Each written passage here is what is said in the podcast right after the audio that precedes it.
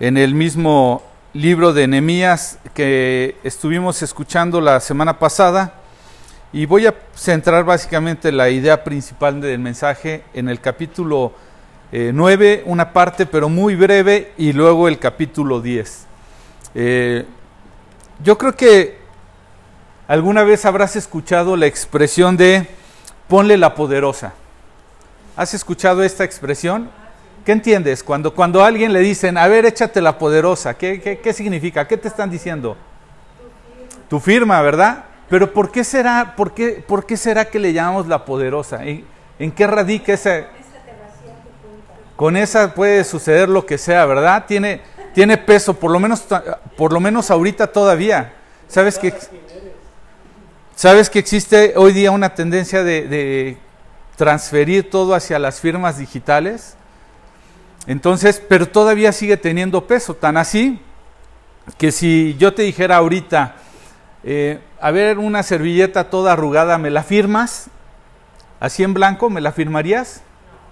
¿Por qué? ¿Qué puede pasar con una servilleta? Pues está. No, no, ¿por qué la voy a falsificar? Tú la firmas, la servilleta. ¿Qué puedo hacer yo con una servilleta firmada a tu nombre? Bueno, con tu firma. ¿Todavía habrá algo que yo pueda hacer? No, no, pues ahí mismo en la servilleta a lo mejor yo puedo agarrar y poner, yo, este, Luis, en, en, estos mis últimos momentos de vida, cedo todo lo que tengo en mi poder, en, en este mi último suspiro para Luis, ¿verdad? ¿No? No, pues si yo, yo puedo invitar a unos amigos y decirles, oye, estaban de testigos, ¿a poco no vieron cuando ya estaba así respirando en el último momento y ya no puedo más, eh, pásenme esa servilleta? ¿No? Bueno, pues aquí hay una discusión, pero estamos todos de acuerdo, estamos todos de acuerdo que firmar como tal tiene todavía un poder, ¿no? Habla de, un poder que se le da, ¿no? Por eso es que le decimos, y fíjate que en alguna vez escuché una expresión, incluso en Estados Unidos hay una expresión que le dicen, pon la Hancock. ¿Y sabes a qué se refiere esto de pon tu, Hancock? Ese es su equivalente a pon la poderosa, allá en Estados Unidos.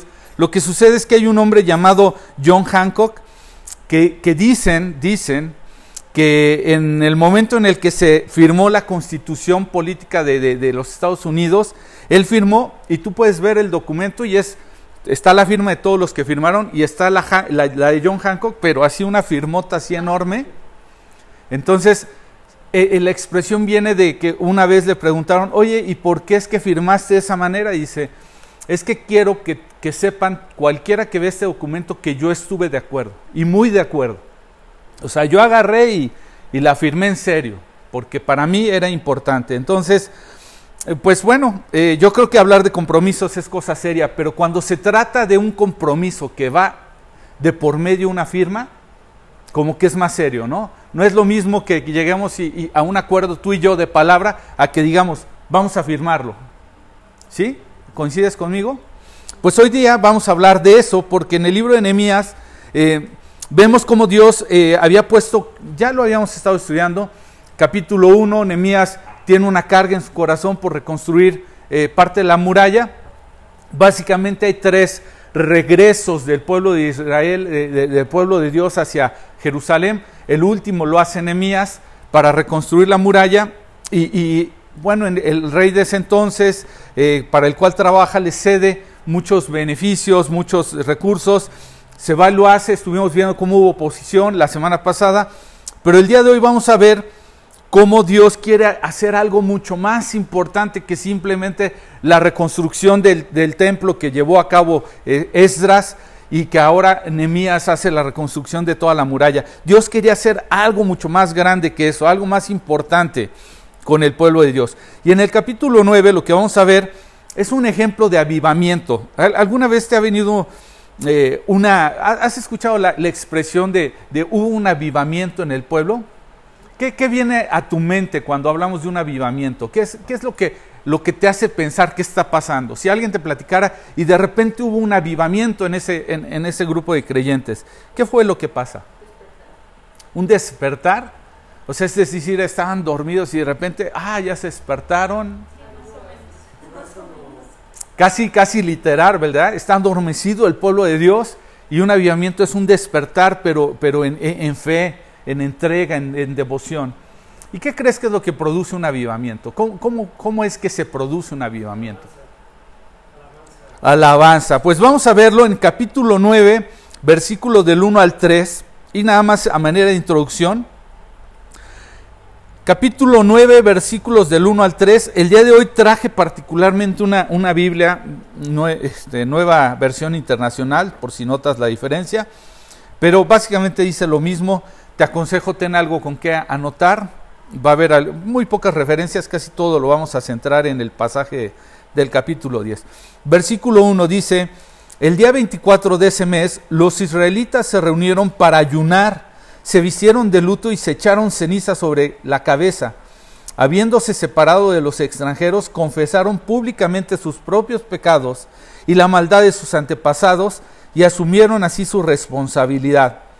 Durante tres horas leyeron el libro de la ley del Señor su Dios y en las tres horas siguientes le confesaron sus pecados y lo adoraron. ¿Te das cuenta? Elementos, elementos fundamentales de un avivamiento. Lo que vemos aquí es que ellos, primero, lo que hacen es un ayuno. Y lo que te produce un ayuno es efectivamente eso. un ayuno nos separa, nos aparta. Empieza a ser un lado aquellas cosas que han empezado a tomar el lugar de Dios.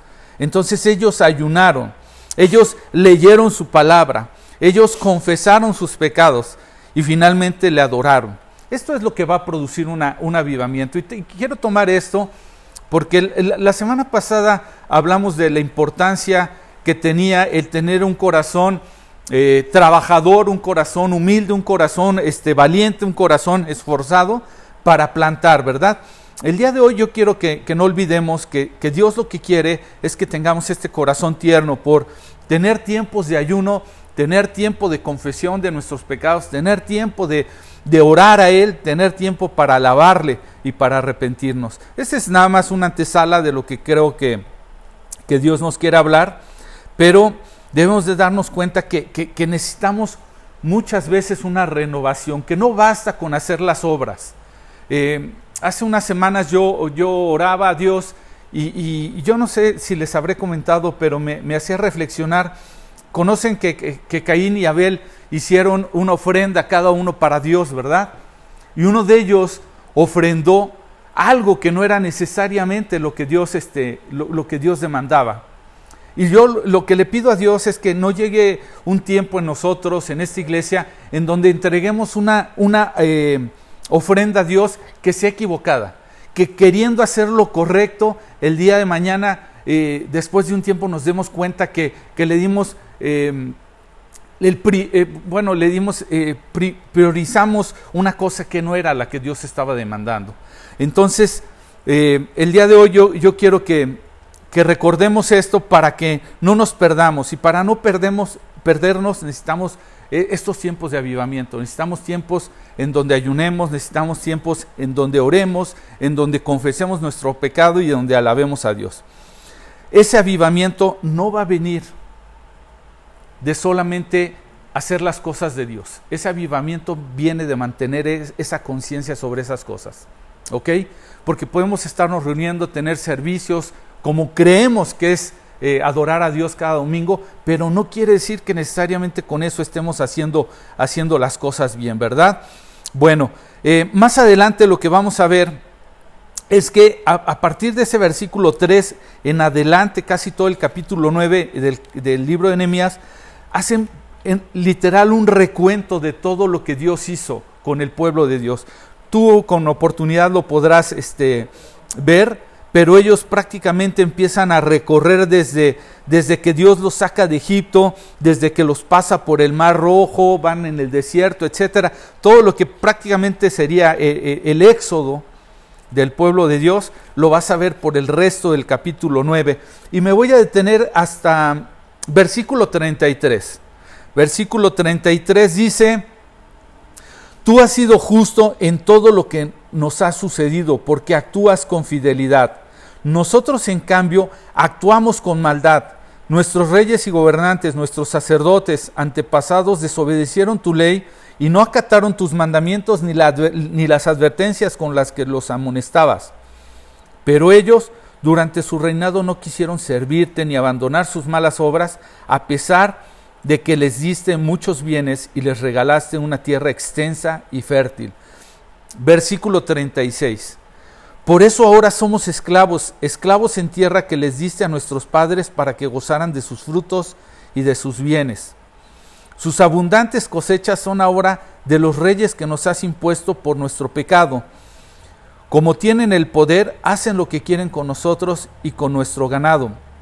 Grande es nuestra aflicción. Y si tú recuerdas, en cierto mm, eh, recuento rápido de la historia del pueblo de Israel, ellos llegan finalmente a la tierra prometida a causa de una situación compleja. Recordarás la historia de, José, que finalmente pasa por muchas circunstancias, los hermanos lo, venden a esclavos, va a dar a Egipto, de Egipto, eh, eh, después de pasar por unos malos momentos ahí en el calabozo, va a dar finalmente a, a ser parte del gobierno de Faraón. Y de ahí se va todo el pueblo, empiezan a prosperar ahí hasta que se dan cuenta que pues ya son un peligro y los empiezan a oprimir hasta que llegan a ser esclavos. De ahí viene la situación esta del éxodo, Dios los saca a través de las plagas, y recuerdas esto, los pasa por el mar rojo, los lleva por el desierto. Y cuando, cuando finalmente este, Moisés muere, eh, eh, este, Josué ya los lleva otra vez a la tierra, a la tierra de, Canaán, a la tierra prometida. Entonces, eh, el pueblo de Dios ha recibido muchas veces el cuidado y el favor, y es parte de lo que se escribe en el capítulo 9 de Nehemías, pero llega un punto en donde prácticamente ellos se dan cuenta que por más que tenían reyes, por más que Dios les favorecía, los reyes no hacían lo correcto. Y entonces viene un momento de confesar sus pecados. Ellos se arrepienten al darse cuenta, al regresar a este lugar de Jerusalén, esta, esta generación empieza a darse cuenta que es necesario volver a, la senda antigua. Dice el versículo 38, Nehemías 9, 38, por todo esto nosotros hacemos este pacto y lo ponemos por escrito, firmado por nuestros gobernantes, levitas y sacerdotes. ¿Te das cuenta? No solamente hacen un pacto, sino además lo ponen por escrito y lo firman. O sea, bien pudieron haber hecho solamente el pacto, pero yo creo que querían un compromiso mayor. Dice aquí, y lo pusieron, en otras palabras, y le echaron su poderosa, ¿verdad? Y entonces los gobernantes lo firmaron, los levitas y los sacerdotes. Y una de las figuras este, que Dios ha puesto en su iglesia para gobernantes son los líderes, aquellos que están al frente de una obra. Y sin duda debe de haber un compromiso de parte de quienes dirigen una obra. Los levitas se pueden representar por aquellos que nos ayudan a entrar en una adoración en la presencia de Dios, a adorar en una u otra forma a nuestro Dios. Y los sacerdotes, dice la Escritura, que básicamente todos somos sacerdotes para nuestro Dios, todos entregamos sacrificio para nuestro Dios. Bueno, aquí lo que vemos es que ellos hacen un pacto y lo ponen por escrito, pero además lo firman. Y yo quiero hablar el día de hoy básicamente cuatro cosas contigo de lo que puede traer el que pongamos nuestra poderosa para cuando nosotros iniciamos una obra. La semana pasada, como te comenté, te dije qué características se requieren para plantar, pero llega un momento en que una vez plantado debemos de hacer un compromiso. Y si hoy Dios te dijera, ¿estás dispuesto a poner tu poderosa por la obra que se está levantando aquí? Tú tendrías que decidir si estarías dispuesto a cumplir con estas cuatro cosas. Capítulo 10 del libro de Nehemías. Me voy a saltar una parte porque básicamente el principio del capítulo, cuando tú lo lees, te habla de la gente de los que firmaron y te empieza a describir. Y una vez me pregunté, ¿por qué Dios tomaría tiempo de poner en su palabra tan detallado nombre a nombre? No sé si has leído, por ejemplo, el libro de números que llega un momento en que te pasas capítulo tras capítulo mencionando nombres de gente que además no se vuelve a mencionar en la Biblia alguno de ellos, que no sabes ni siquiera que quizás su única mención fue en ese momento en la escritura. Y una vez preguntándole al Señor acerca de esto, dije, eh, Señor, ¿qué propósito? O sea, de, esas veces que te propones hacer un, plan de lectura anual, que, que, tienes que pasar por toda la Biblia, y llegas ahí y no acabas hasta, mm, parece trabalenguas, luego los nombres, etc. Y una de las respuestas que yo creo que Dios me dio es, porque a Dios, para Dios los detalles importan. Cada persona es importante. Yo creo que si tú y yo hubiéramos vivido en esa época, tu nombre mi nombre estarían descritos en ese momento. Entonces, no los voy a ignorar, simplemente ahí están, de momento no los voy a leer a causa del tiempo, pero me voy a ir más allá donde acaba la lista en el versículo 28. Y el primer punto que te quiero regalar el día de hoy y que me regala Dios en su palabra es que ponerla poderosa nos va a llevar a tomar un compromiso de, de vivir una vida conforme a Dios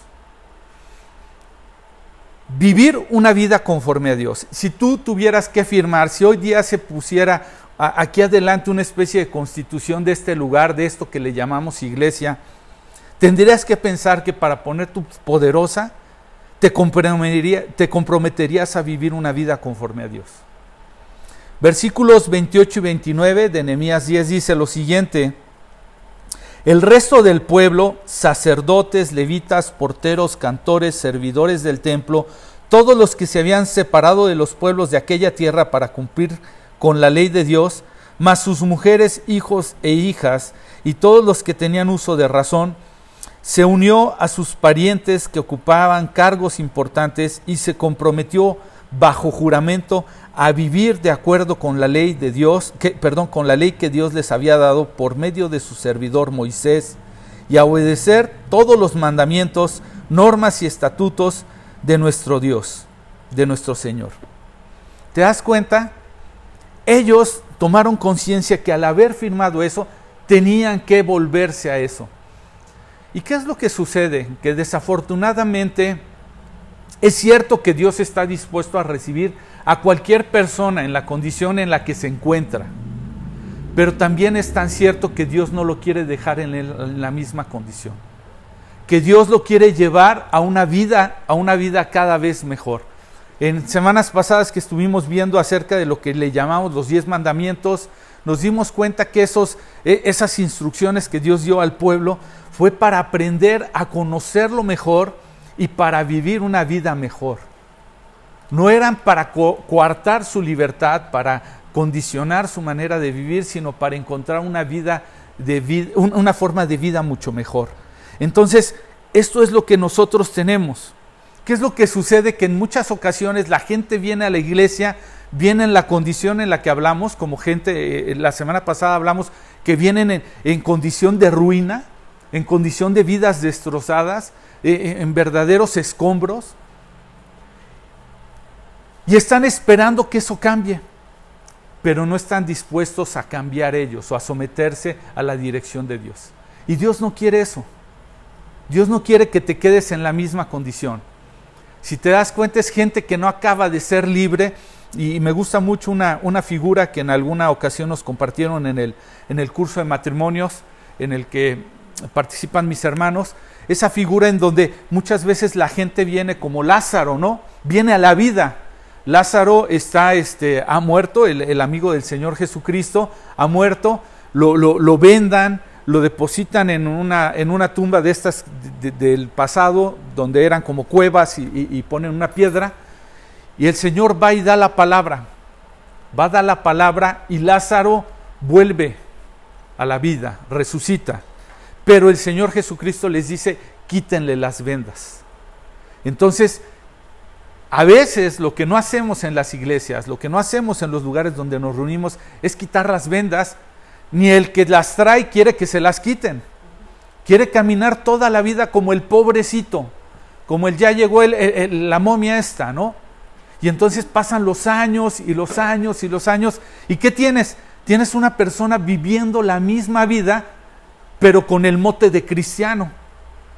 Yo no sé si te ha tocado ver personas que pasa el tiempo y no has visto un crecimiento, no has visto un cambio, no has visto una mejora en su vida, porque no están dispuestos a comprometerse a vivir la vida conforme Dios.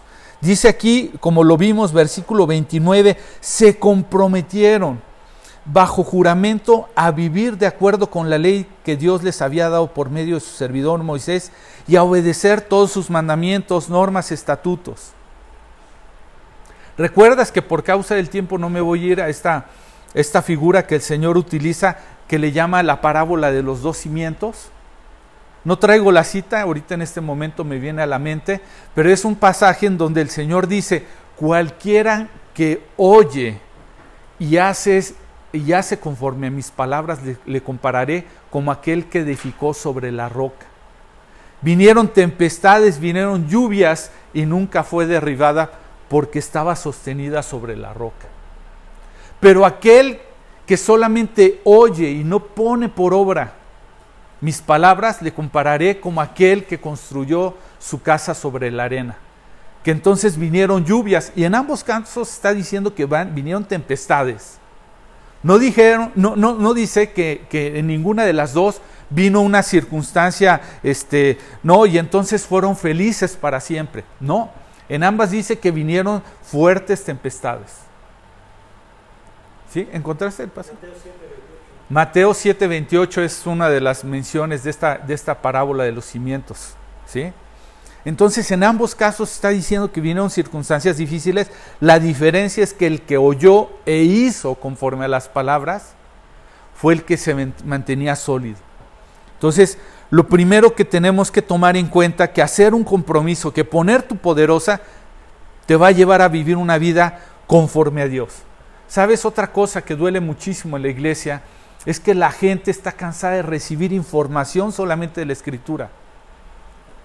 Porque no ve testimonios, porque no ve gente transformada, porque solamente ve conocedores de, la, de, de las cosas de Dios, pero no, es decir, no hay ejemplos a quien seguir, no hay referentes. Parece que fuéramos un lugar a donde muchas veces se cuida más la, la pose, se cuida más, este, perdónenme que lo diga, en ocasiones nos hemos hecho cada vez perfectos hipócritas, porque aparentamos lo que no estamos viviendo. Pero poner la poderosa nos lleva ese compromiso de vivir conforme, ajá, conforme a los mandamientos que Dios ha puesto. Entonces, nuevamente pregunto para ti, para mí, si hoy día fuera a tu trabajo, a tu calle, a tu escuela, y yo preguntara por ti, ¿qué referencia me darían? Me darían una referencia de un hijo de Dios, no que es perfecto, pero que pretende obedecer a Dios. O me dirían, pues no sé ni... A mí me recuerda una historia de mi, de mi esposa que se encontró con una persona eh, que estudió con él en la prepa, en un evento, en una casa hogar que ustedes conocen, y llegamos a un evento y después resultó que uno de los que estaba dirigiendo los cantos era él y se lo encuentra y al final se saludan y le dice ella, wow, ¿a poco eres cristiano? dice, sí, me da pena decírtelo, pero pues definitivamente en la prepa no era mi mejor tiempo. Y es válido, no hemos tenido buenos tiempos. Diría Pablo, no que ya lo haya alcanzado, más prosigo. Ese es el secreto. Entonces, yo creo que tú y yo debemos de hacer una reflexión si estamos dispuestos a asumir el compromiso. Porque si lo que únicamente estamos tomando como compromiso es el de venir cada domingo, estamos muy cortos en la visión. No, eso es, no, no, no fue para, para, lo que Dios eh, nos llamó. Es que sería tanto como decir que Anemías y a todo el grupo de personas los llevó solamente a reconstruir la muralla. No, si te das cuenta, tenían que volverse a las sendas antiguas, a volver a tomar la palabra de Dios como su fundamento de vida más allá de solamente construir las murallas. Entonces, eh, ese es el primer punto. Poner la poderosa nos lleva a tomar el compromiso de vivir una vida conforme a Dios. ¿Sí? Me encanta, me encanta mucho esta cita, eh, si mal no recuerdo es Hebreos 13 y En esta versión lo dice de esta manera, Hebreos 13:7, acuérdense de sus dirigentes que les comunicaron la palabra de Dios, consideren cuál fue el resultado de su estilo de vida e imiten su fe. Siempre, siempre, siempre vamos a estar puestos a la vista de los demás. Ellos van a comparar todo el tiempo entre lo que hablamos de Dios y lo que vivimos. Y entonces si hay algo que empata en todo esto, ellos van a tratar de imitar esa parte de nuestra fe.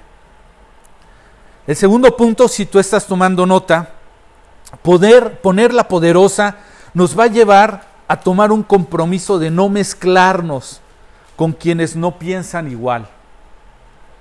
¿Sí? Poner nuestra poderosa, es decir, asumir un compromiso en esta iglesia, nos va a llevar a tomar el compromiso de no mezclarnos con quienes no piensen igual.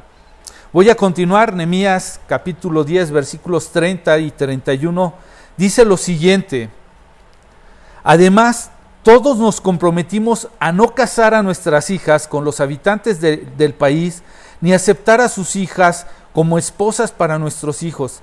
También prometimos que si la gente del país venía en sábado, venía en sábado o en cualquier otro día de fiesta a vender sus mercancías o alguna otra clase de víveres, nosotros no les compartiríamos, no les compraríamos, perdón, nada. Y yo creo que es muy importante tener en mente una cosa. Vivimos en el mundo, dice la escritura, pero ya no somos del mundo. Eso no quiere decir que nos vamos a aislar, que no nos vamos a relacionar, porque tienes una idea de cuántos, eh, eh, cuántos seguidores de Cristo hay, eh, te lo pongo sencillo, en la ciudad en donde vivimos. Una idea, un porcentaje. Cristian, pero ¿cuántos están siguiendo a Cristo?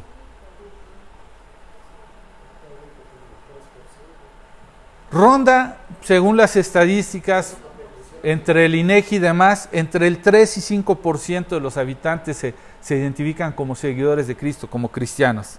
3 al 5%. Sería imposible aislarnos.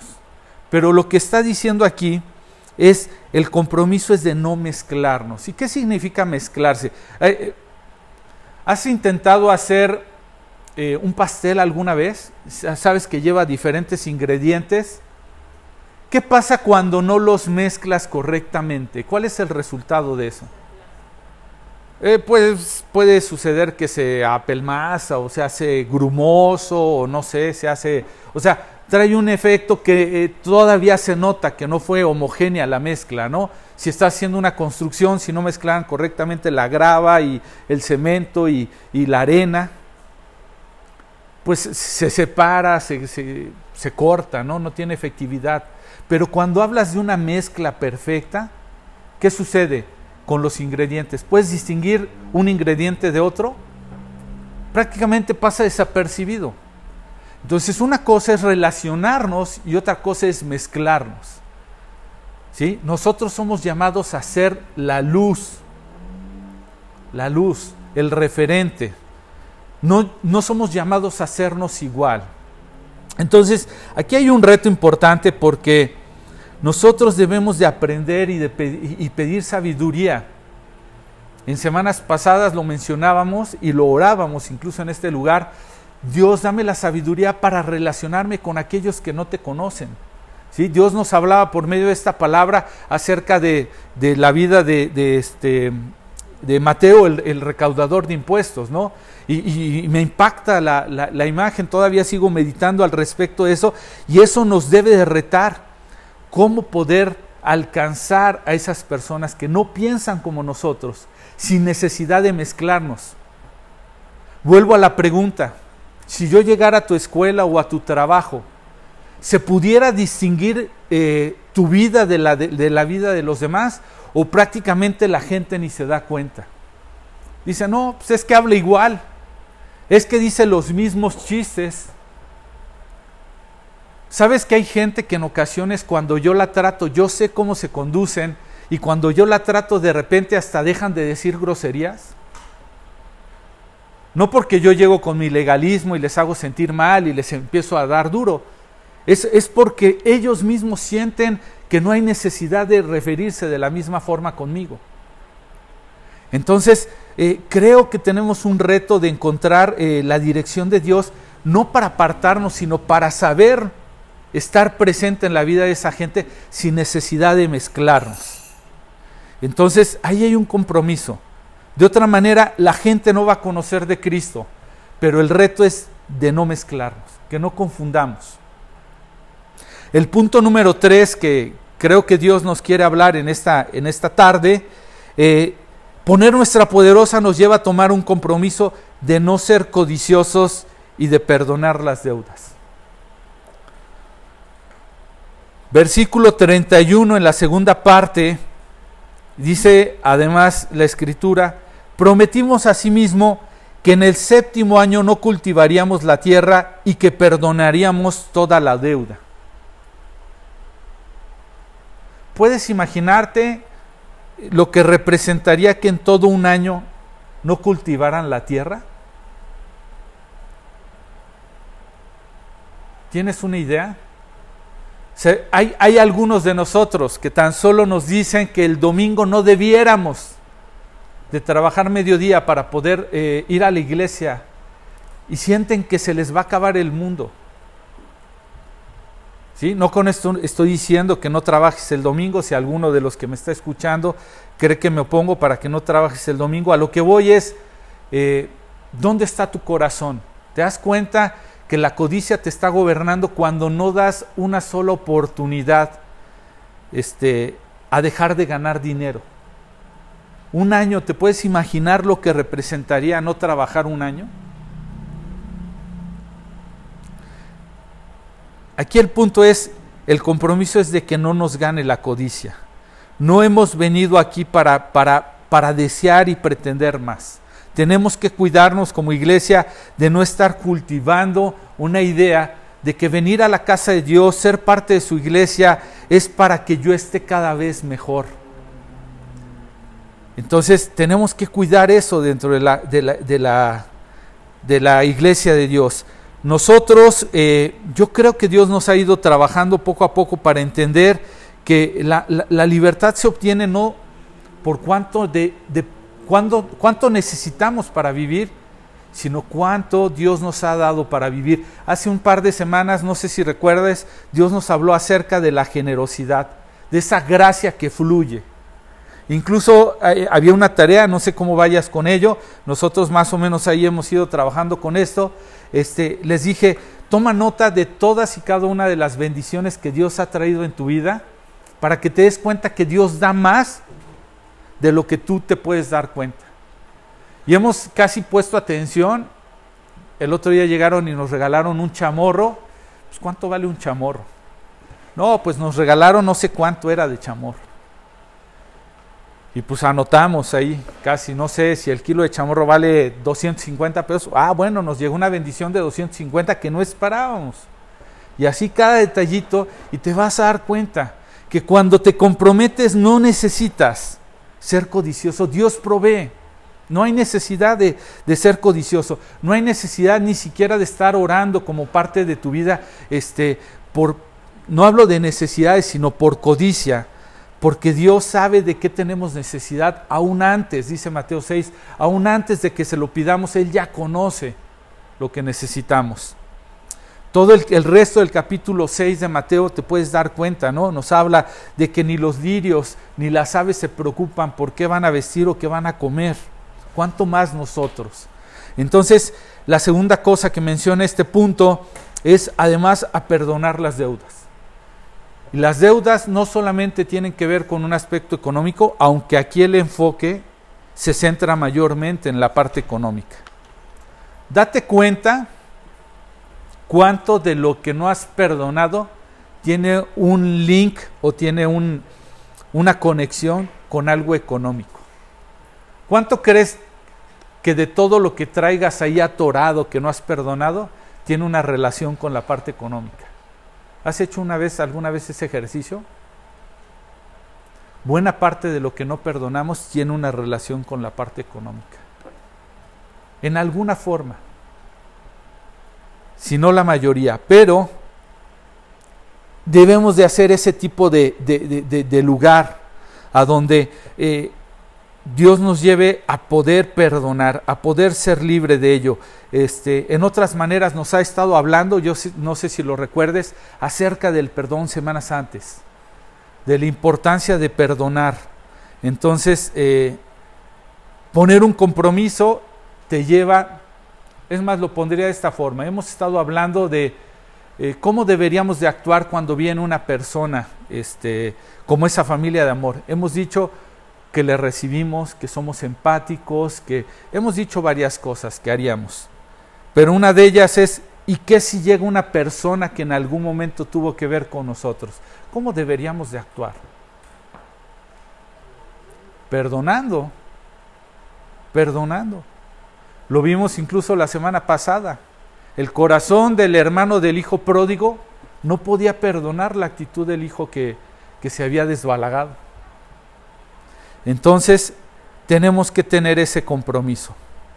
La última palabra, si tú me estás siguiendo, el último punto, poner tu poderosa nos lleva a tomar un compromiso de participar en el sustento del reino. Poner la poderosa te lleva a tomar un compromiso de participar en el sustento del reino.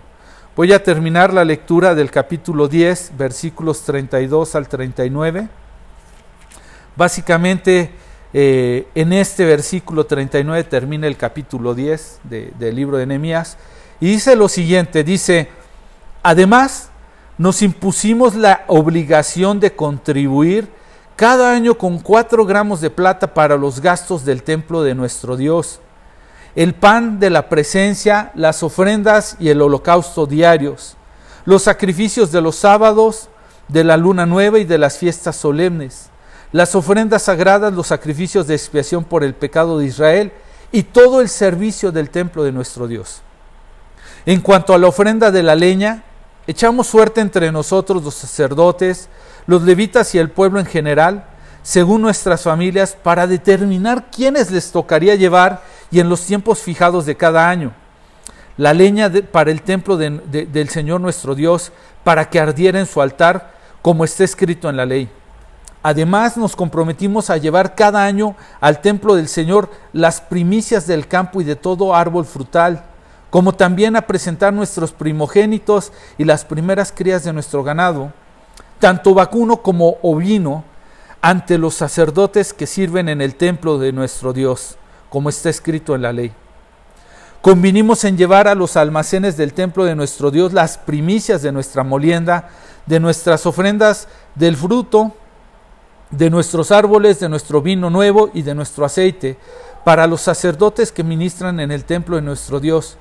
Convinimos también en dar la décima parte de nuestras eh, cosechas a los levitas, pues son ellos quienes recolectan todo esto en los pueblos donde trabajamos. Un sacerdote de la familia de Aarón acompañará a los levitas cuando éstos vayan a recolectar los diezmos. Los levitas por su parte depositarán el diezmo de los diezmos en la tesorería del templo de nuestro Dios. Los israelitas y los levitas llevarán las ofrendas de trigo, de vino y de aceite a los almacenes donde se guardan los utensilios sagrados y donde permanecen los sacerdotes, los porteros y los cantores, cuantos están de servicio, cuando están de servicio, perdón. De este modo termina el versículo de este modo nos comprometimos a no descuidar el templo de nuestro Dios. Y quiero dar gracias a Dios porque nos permite estar aquí. Eh, no voy a ahondar mucho en esta idea del templo, pero la escritura nos enseña que ahora el templo lo somos tú y yo. ¿Sí? Que ya no tenemos necesidad de levantar o eh, eh, edificar un templo como se hacía en el, en el pasado, lo vamos a ver la siguiente semana, ser parte de una familia de amor implica tener, perdón, la semana próxima, ser parte de una familia de amor implica tener cuidado de unos por otros.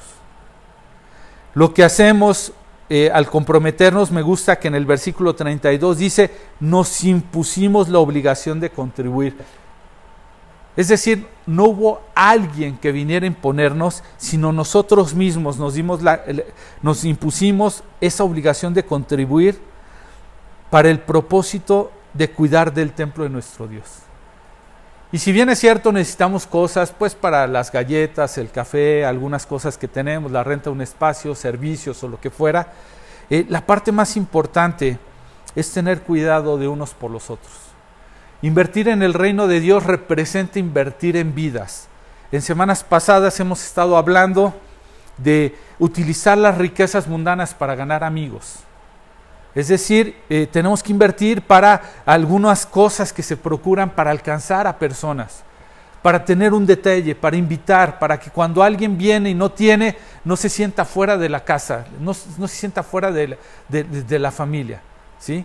Que podamos juntarnos y compartir un momento, eh, compartir el alimento que todos traigamos. Lo vamos a ver la siguiente semana, como te digo, en Hechos 2.42, este, cómo todos ponían a la disposición no voy a ahondar mucho en el tema, pero tenemos que cambiar esa mentalidad, esa cultura. Eh, te lo puse en un ejemplo semanas pasadas del caso de un pavo, no sé si recuerdas. Que, una persona llamó al 01800 donde venían las instrucciones para preguntar si era posible comer después de 30 años un pavo que había estado en el refrigerador y que le dijo el hombre, sí, este, lo puede usted comer, yo creo que mientras no haya variado de tal temperatura es posible que lo coma, pero yo mejor le recomendaría una cosa, mejor dóneselo a una iglesia.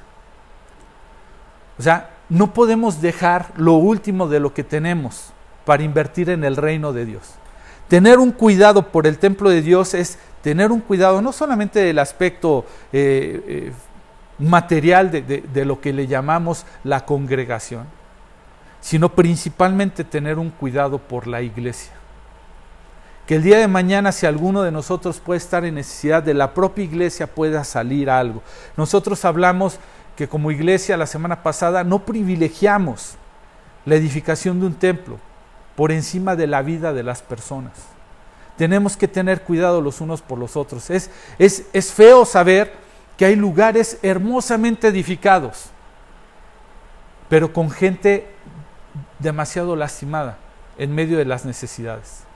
Les comenté que, eh, me acuerdo en, mensajes pasados, había un ministerio en la ciudad de Chicago que se llama Centros Nueva Vida, que alimentó en número alrededor del 1% de la ciudad de Chicago. Esa es la visión que Dios nos ha dado. Este ministerio, este, dirigido por el pastor eh, Matt de Mateo, ha sido tan efectivo que el mismo gobierno destina una de sus partidas más grandes en la ciudad de Chicago para apoyar este ministerio porque lo hacen tan bien. Y Dios quiere el día de mañana podamos tener algo que hemos iniciado en San José el Alto por medio de mi hermano José Carrillo, que le llamamos Centros Nueva Vida Querétaro, en la, con el cual hemos este, podido bendecir a otras familias. Que seamos conocidos por cómo podemos impactar a nuestra comunidad, por lo que hacemos hacia afuera, no lo que hacemos hacia adentro. Pero de eso se necesita una mentalidad por el reino, una mentalidad que se compromete a participar en el sustento del reino.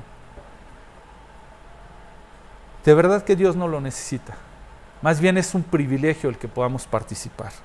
Entonces me gusta la idea, como dice, nos impusimos. Doy gracias a Dios porque honestamente creo que ya no es una obligación participar con el diezmo sino por el contrario es un principio que te da un privilegio de participar en la obra de Dios. Quiera Dios el día de mañana de nuestra mente se borre el 10%, porque a veces se marca como una meta. Quisiera dar el 10%. Quiera Dios un día se nos borre el 10% para que no sea un tope y podamos brindar nuestra vida de muchas maneras por el reino. Ellos convinieron ¿sí? Se impusieron esa obligación para ver por los gastos del templo. Luego dice más adelante en el 34, echamos suertes entre nosotros para determinar a quienes les tocaría llevar una cosa u otra en los tiempos fijados. Más adelante en el versículo 37 dice, convinimos también en dar la décima parte. Se impusieron, se organizaron, se distribuyeron y además dieron un adicional. En semanas pasadas lo expliqué un poquito. Básicamente la idea, que por cierto somos tan malos en esto, que alguien debería recordarnos en poner la cajita que supone debemos de poner en la parte de atrás con sobres. en esa cajita eh, lo hemos tomado del pasaje del Evangelio de Lucas en donde dice que el Señor Jesucristo estaba viendo hacia la caja de las ofrendas y veía quién echaba. Y ahí pone el ejemplo de que unos echaban de lo que les sobraba y una mujer viuda echó muy poca cantidad. Pero lo que me gusta del principio es que era un acto privado, un acto entre tú y Dios. Yo creo firmemente que Dios lo ve. Y no porque ve para juzgar, sino para ver dónde está todavía la, actitud de tu corazón. ¿Sí? Dice él mismo en su palabra que donde esté tu tesoro, ahí estará tu corazón. Si tu tesoro está por el reino de Dios, ahí va a estar tu corazón y lo vas a empezar a dirigir de una u otra manera. Entonces, hablamos, en una parte se utiliza, pues básicamente nada más por denominación, llamarle diezmo, un espacio en donde vamos a saber que todo lo que entra por ese concepto de diezmo sirve para invertir en el reino. Si no lo sabes, eh, una parte de lo que se colecta en cada una de las iglesias en Nueva Vida, una parte se usa para iniciar iglesias en otras partes del mundo. Con eso se inició parte de eh, Matagalpa, Nicaragua, Lima, Perú, eh, en La Habana, Cuba, etcétera. Aquí mismo en Querétaro, en Santander, en Bilbao. Una parte de ese, de ese diezmo, de lo que llamamos diezmo, se utiliza para la multiplicación en otras ciudades. Otra parte para el inicio de obras dentro de la misma ciudad. Actualmente la iglesia del centro, la iglesia de, San José el Alto, dieron una ofrenda para el inicio de esta obra.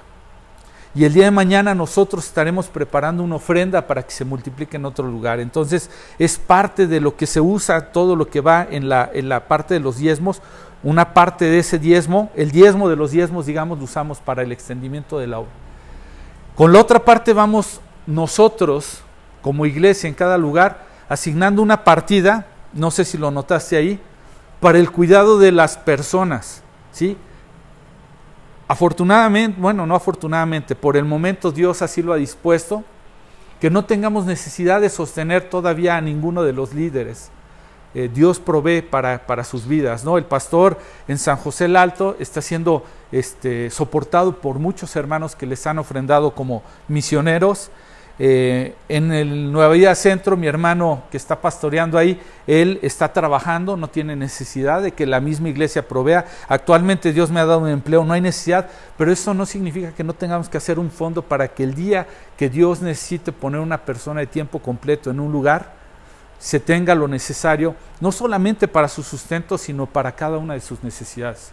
Es una pena, es doloroso ver que pareciera que es el lado más castigado dentro de las iglesias. Tristemente disponemos para grandes equipos y para grandes ubicaciones, pero ni siquiera para la gente que puede tener cuidado de la vida de otros. Entonces hay un apartado para los, para los este, eh, siervos que, un día dependan de, de lo que nosotros juntamos ahí. Hay un apartado para casos de emergencia, hay un apartado para adquisición de bienes, de lo que necesitamos, y hay un apartado para multiplicación local e internacional. Y ahí está. Esa es la manera. Y con el resto, Dios nos da el favor para poder seguir adelante en las obras. Y doy gracias a Dios porque desde que se inició no hemos tenido necesidad de más en San José el Alto, en el centro y aquí. Y quiera Dios nos sostenga todavía. Y eso es obra voluntaria. En ningún momento se pasa algo para recolectarlo, no se le eh, hace alguna especie de, de manipulación a la gente, sino cuando compartimos claramente la visión y la gente se compromete con la visión del reino, la gente no tiene problema de dar. Ahora lo que corresponde es que busquemos la sabiduría para administrarlo y la transparencia para que todos podamos tener paz al respecto. Entonces podremos ir más adelante. Yo no sé cómo esté tu corazón para eh, tener eh, claro estos compromisos. Primer compromiso, vivir una vida conforme a Dios. Segundo compromiso, no mezclarnos con los que no piensan igual. Por el contrario, tratar, eh, como diría la escritura, no que ellos, se hagan, que, que ellos se hagan a nosotros, no nosotros a ellos. Tercero, no ser codiciosos y perdonar nuestras deudas. o perdonar las deudas. Y cuarto, participar en el sustento del reino. Si tú formas parte de la visión que Dios ha traído como nueva vida, tendrías que tener claro que poner tu poderosa te va a llevar a estos cuatro compromisos, que no podemos caminar sin ellos, que entre todos nosotros nos debemos de cuidar para que sigamos guardando fielmente cada uno de estos compromisos. No lo voy a hacer, por supuesto, el día de hoy. No voy a poner aquí una hojita, ni mucho menos desarrollé estatutos como el pueblo de Dios lo hizo en su momento, pero solamente quiero que lo pienses mientras oramos para terminar. Yo estoy seguro que Dios te trajo con un propósito a este lugar. Y que Dios va a poner en ti ese compromiso. Si ahorita no lo tienes, que Dios lo va a poner en ti. Que te vas a esforzar por ser un referente en la vida de otros. Tan solo en la forma en la que tienes de vivir la palabra de Dios. Que la gente va a poder notar la diferencia entre un hijo de Dios y un no, hijo de Dios. Que al verte digan, perdóname, pero me podrás decir lo que quieras, pero de Él no te lo puedo creer porque Él es una persona diferente. No es perfecto, pero yo sé que en los principios de vida que tiene, la forma de conducirse, no es para nada como tú me lo describes. Que puedan ver en ti generosidad, esa gracia de Dios que fluye como dice la Escritura, aquel que no escatimonia a su propio Hijo, ¿cómo habría, no habría de darnos todas las cosas? Que puedan ver esa generosidad en ti y en mí de tal manera que digan, wow, yo no sé, pero de alguna forma siempre tienen algo para dar esa familia. Y que te vean involucrado en el reino de Dios antes que en tu propio reino. Que tu oración, tu frecuencia de venir a buscar de Dios no esté centrado en tu propio reino y lo que quiere construir, sino en que el reino de Dios sea extendido y dado a conocer en la vida de otros. Si no tienes este compromiso, yo quiero orar para que Dios lo ponga en tu corazón. Estoy convencido que Dios nos va a dar un mismo sentir y el, tener una misma cosa. Amén. Vamos a orar. Padre Celestial, te queremos dar gracias, Dios, porque tú nos has conformado como una iglesia. Ya nos has estado hablando de la importancia de plantar, de lo necesario. Ya hemos pedido para que tú no lo des. Ahora te pedimos que en todo tiempo nos avives la conciencia sobre estos compromisos. Que como dicen por ahí, no nos tiemble la mano de poder firmar un compromiso. Que casi como John Hancock nosotros pudiéramos asumir ese compromiso, pero en grande. Que cada vez más se notara cada una de estas implicaciones en este lugar que cada persona que cuando venga pueda notarlo, que pueda ver, wow, ellos están dispuestos a vivir la palabra de Dios. No saben los grandes misterios y todavía las grandes revelaciones, pero de verdad palabra sencilla que tocan, la viven, la modelan, Señor. Permítenos, Padre, en una buena parte ser ese tipo de personas que tenemos la sabiduría de tratar con aquellos que aún no te conocen, de poderles recibir, de poderles amar, pero a la vez, Padre, de poder ser un referente en sus vidas, de no mezclar las ideas, sino mantenernos puros, fieles a tu mandato, a tus enseñanzas, pero ser de impacto en la vida de otros. No tratando de imponer, sino por el contrario, que nuestro propio testimonio sea suficiente para poderlos invitar. Que como dicen por ahí, las palabras convencen, pero el, ejemplo arrastra, Señor. Que nuestro ejemplo pueda ser suficiente. Ayúdanos, Padre, a más allá de codiciar, caminar vidas generosas, vidas abundantes en todos los sentidos, vidas que se pueda notar como tú fluyes a través de nosotros, nos das y nos das y nos das y somos canal de bendición en la vida de otros, en múltiples maneras, Dios. Y por último, Señor, que siempre tengamos presente que una visión del reino implica invertir con todo en tu reino, con nuestras fuerzas, con nuestro tiempo, con nuestros los dones y talentos que nos has dado, con los recursos que nos has dado como buenos mayordomos, Señor. Que la prioridad sea por tu reino, en nuestras vidas. Que seamos fieles en diezmar para el sostenimiento y el conocimiento de, tu nombre en, en todo el mundo, en cada rincón, para que podamos ir a ser discípulos a todas las naciones, que podamos ser esos testigos de los que habla el libro de los Hechos en el capítulo 1, en Jerusalén, en Judea, en Samaria y hasta lo último. Que además de todo, Padre, podamos tener para poder ofrendar en las necesidades de aquellos que ya te conocen como los que no te conocen. Que seamos una, una iglesia que impacta. Danos, Padre, el poder cumplir con estos compromisos como iglesia. Y que todo esto que hagamos sea con el único propósito de volvernos al origen para la gloria de tu nombre, Dios. Te damos gracias, Padre, en el nombre de Jesús. Amén. ¿Sí? ¿Estás dispuesto a ponerla poderosa o no? ¿Sí? Ya ibas a ir por tu plumota, de esas plumotas como creo que mis hijas tienen unas de esas plumotas luego muy grandes. A todos aquellos que nos han podido acompañar es un gusto. Gracias. Si tienes en tu corazón, comparte la transmisión para que sea bendición. Yo estoy seguro que si tú no te vas a reunir con nosotros, este, estos principios aplican, este compromiso aplica donde tú estás. Si no has podido encontrar un lugar a donde comprometerte, busca un lugar. Tienes que dar pasos de fe, pasos más eh, firmes en buscar un lugar a donde congregarte con gente que está buscando de Dios. Eh, si tienes algún conocido aquí en la ciudad de Querétaro, en el municipio de Corregidora, Paseo de Varsovia 227, invita a alguien.